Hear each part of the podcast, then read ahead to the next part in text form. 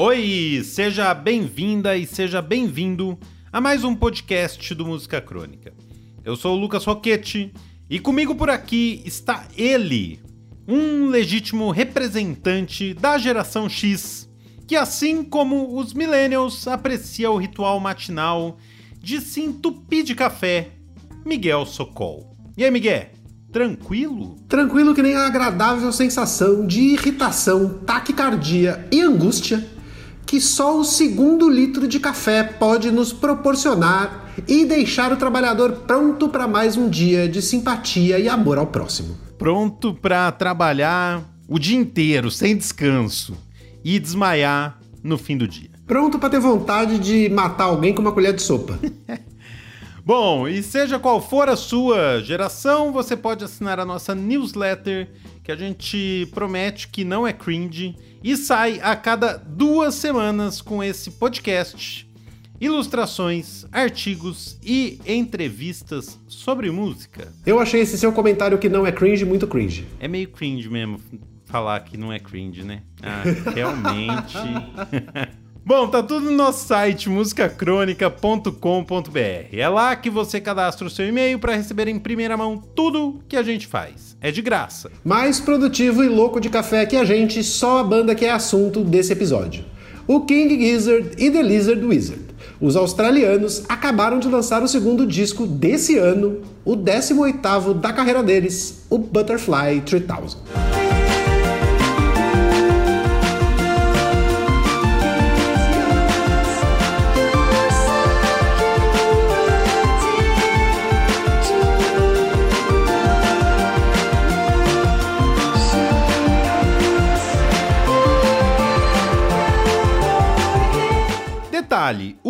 Gizzard lançou o primeiro disco em 2012. Ou seja, são 18 discos em 10 anos e 2021 ainda está na metade. O Butterfly 3000 foi anunciado na newsletter da banda, o Gizmail. Abre aspas.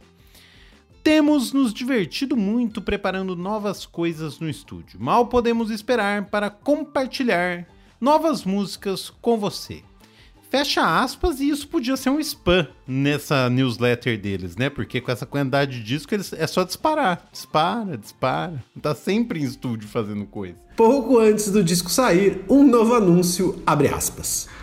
Butterfly 3000 é um conjunto de 10 canções que começaram a vida com loops arpejados compostos em sintetizadores modulares, antes de serem transformados em um dream pop viciante, otimista e totalmente sedutor.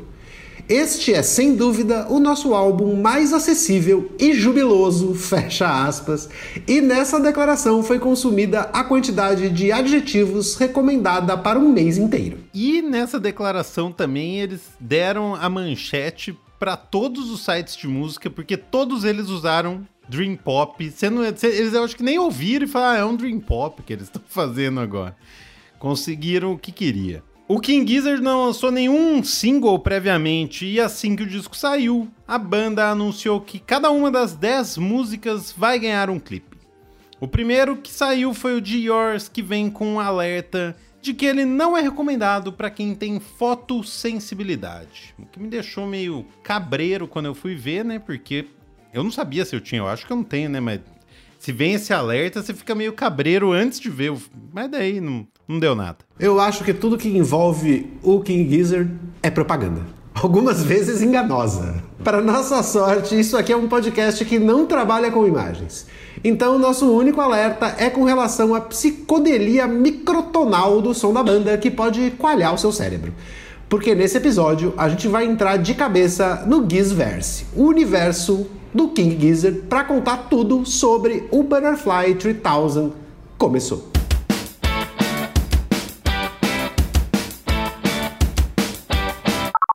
O King Gizzard nasceu em 2010 em Melbourne, na Austrália. A banda, que hoje é um sexteto, até 2020 tinha sete integrantes, sendo que dois eram bateristas. Um deles saiu da banda para cuidar da sua gravadora E a banda, obviamente, não colocou ninguém no lugar. E não fez a menor falta, né? Porque eles tinham dois bateristas. Para entender a prolífica carreira da banda até aqui, a gente vai passar a limpo a discografia do King Gizzard, que começou em 2012. É para lá que a gente volta agora. E para quem tá se perguntando, antes de mais nada, King Gizzard é inspirado no Jim Morrison, o Lizard King. 2012 foi o ano do lançamento do disco de estreia do King Gizzard. Em 2013 vieram mais dois. Em 2014, eles repetiram a dose com mais dois discos, assim como foi em 2015. No ano seguinte, um único disco, que para muito fã é o melhor até agora. Então veio 2017, quando a banda lançou, atenção, cinco discos no mesmo ano. O primeiro deles inspirado num experimento com a música microtonal.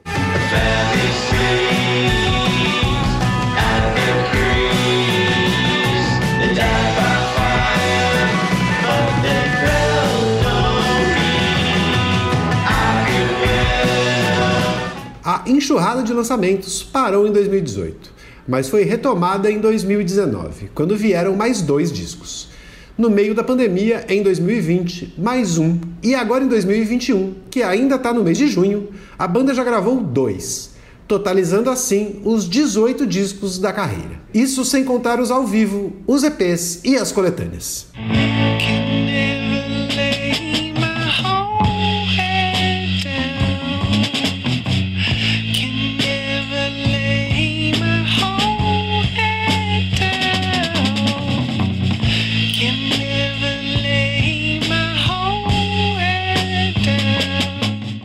Tantos discos, a banda resolveu propagar a ideia do Gizverse. Segundo o vocalista Stu Mackenzie, abre aspas, Todos esses discos existem neste universo paralelo, o Gizverse, e podem ser de épocas e lugares diferentes, mas todos podem coexistir de forma significativa. Fecha aspas. Todos podem existir de forma significativa na prateleira da sua casa se você porventura comprá-los. Já o som da banda nesse tempo, além do experimento com a microtonalidade, cospe para todos os lados, inclusive para cima. Já teve, segundo eles, tá? Épico de heavy metal da ficção científica. Colaboração improvisada de jazz, rock progressivo, boogie rock e thrash metal. E assim nós gastamos a quantidade de rótulos recomendada para um mês de podcast. E assim também nós chegamos ao Butterfly 3000. Segundo o vocalista Stu Mackenzie, abre aspas. Às vezes nós estabelecemos limites muito rígidos em torno de um álbum, como não usaremos guitarra nesse álbum. Mas não fizemos isso deliberadamente aqui. Era exatamente o que parecia certo fazer com os sintetizadores. Estávamos tentando fazer algo que parecesse menos pessimista. Fecha aspas. E ele continua: grande parte da nossa música é pessimista, mesmo que seja em um ritmo rápido. Nós nos apoiamos muito em texturas escuras. Acho muito mais desafiador escrever músicas brilhantes. Simplesmente não é natural para mim. E acho que esse foi o desafio dessa vez.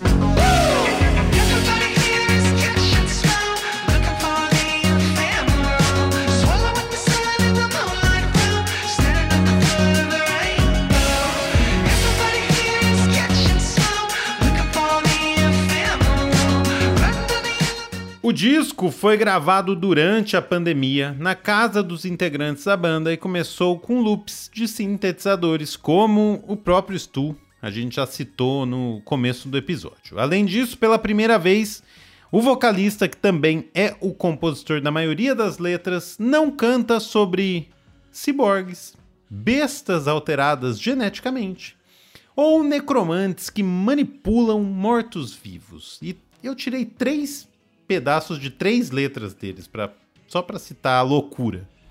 Segundo ele, abre aspas, eu admiro cantores, letristas, escritores, poetas e pessoas que sabem escrever muito, muito honestamente. Eu acho que por meio de minhas letras descobri meu jeito de ser honesto, mas muito raramente é sobre minhas próprias experiências. E eu acho que é porque eu senti que tinha coisas mais interessantes para dizer do que tipo, ó, oh, eu me apaixonei por alguém, fecha aspas. É, Nisso ele tem um ponto, né? Muita gente escreve sobre isso já. Eu acho que Mais de 90% da música pop no mundo.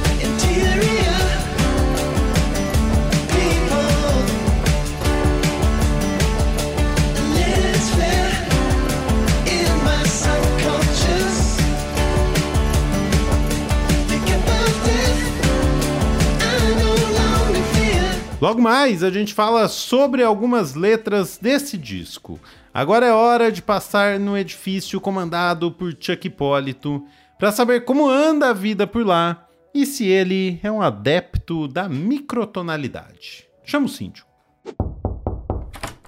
E aí, bicho? E aí, Miguel? Cara, King Gizzard, esse disco aí, cara, vou ser sincero, eu não entendi direito porque vocês estão falando desse disco aí, não, sacou? Um programa tão importante como música crônica, por que, que vocês estão falando desse disco aí? Eu vou ter que ouvir o programa depois para tentar entender, porque eu ouvi o disco aqui, não é um artista que eu conheço muito, né? Mas, pô, eu fui ouvir, é um sub-Tame Impala, né? São do mesmo lugar ainda, sabe? Do mesmo país. Pô, tem 18 discos a banda, mas eu achei meio que um disco meio sub-Tame Impala.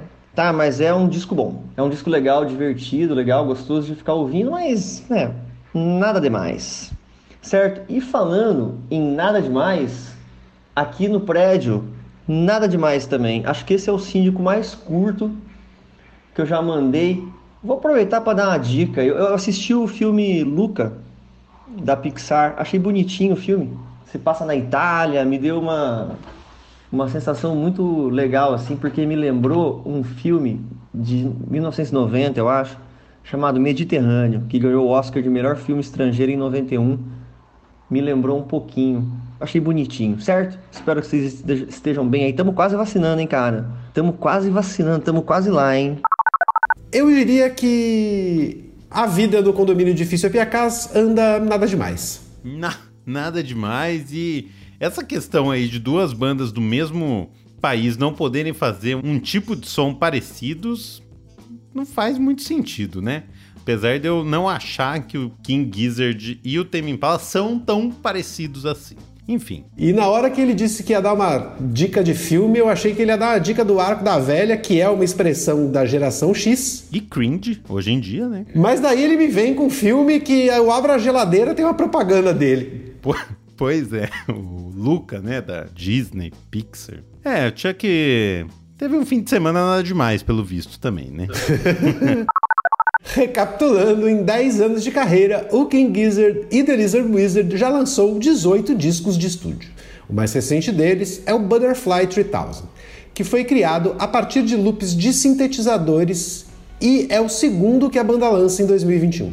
Ele é também um dos favoritos do vocalista da banda e teve suas letras inspiradas pela ideia da metamorfose. Por isso mesmo, a gente separou algumas músicas do disco para falar. A primeira delas é Blue Morpho, segundo o vocalista Stu Mackenzie, abre aspas. O morfo azul é uma borboleta azul gigante. Eu as encontrei na Nicarágua.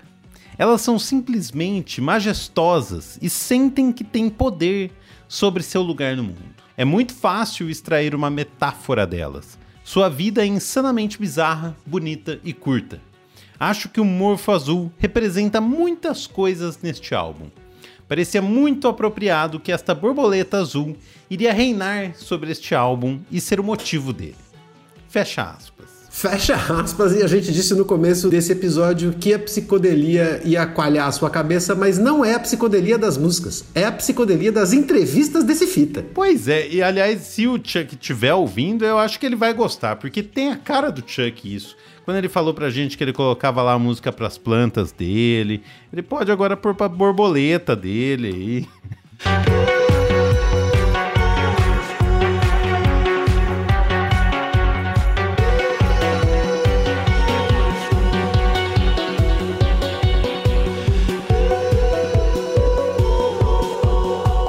próxima música é Dreams, uma das primeiras do disco a ser escrita. Segundo o vocalista, se liga que a coisa vai continuar louca, abre aspas. Dreams e Black Hot Soup não foram escritas como parte da mesma história. Mas então começou a aparecer uma jornada lírica e passei a ver como uma delas é o capítulo 3 e a outra é o capítulo 8. Precisávamos apenas preencher todas as lacunas. E eu tinha outras ideias que estavam pela metade. Um riff aqui que talvez eu pudesse usar no capítulo 5 ou no capítulo 2. Tudo parecia um quebra-cabeça gigante que precisava ser organizado, fecha aspas. Como diria o editor, o antigo editor da Rolling Stone, Ben Fong Torres, crazy.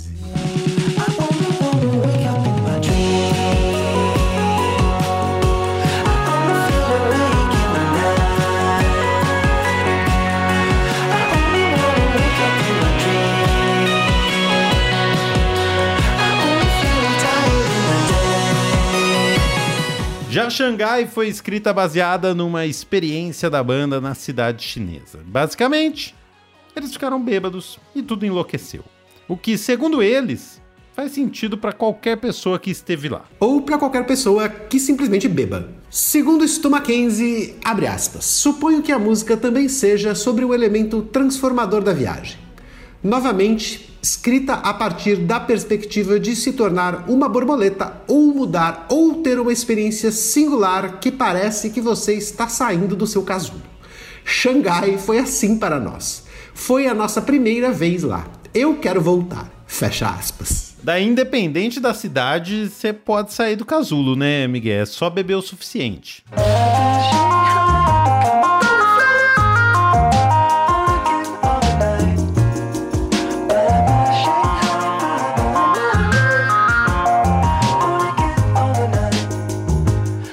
Última música escolhida foi 202 Killer Ear. Segundo o vocalista, abre aspas. São tempos na história da Terra onde houve eventos climáticos ou eventos de extinção, e suponho que essa música seja uma brincadeira com isso. O que significa que estamos em um agora. A música é sobre o planeta Terra estar em um desses estados transitórios e como isso é assustador. Fecha aspas. E cuidado, né? Cuide-se, né? Porque em breve eventos é, de extinção chegarão até nós.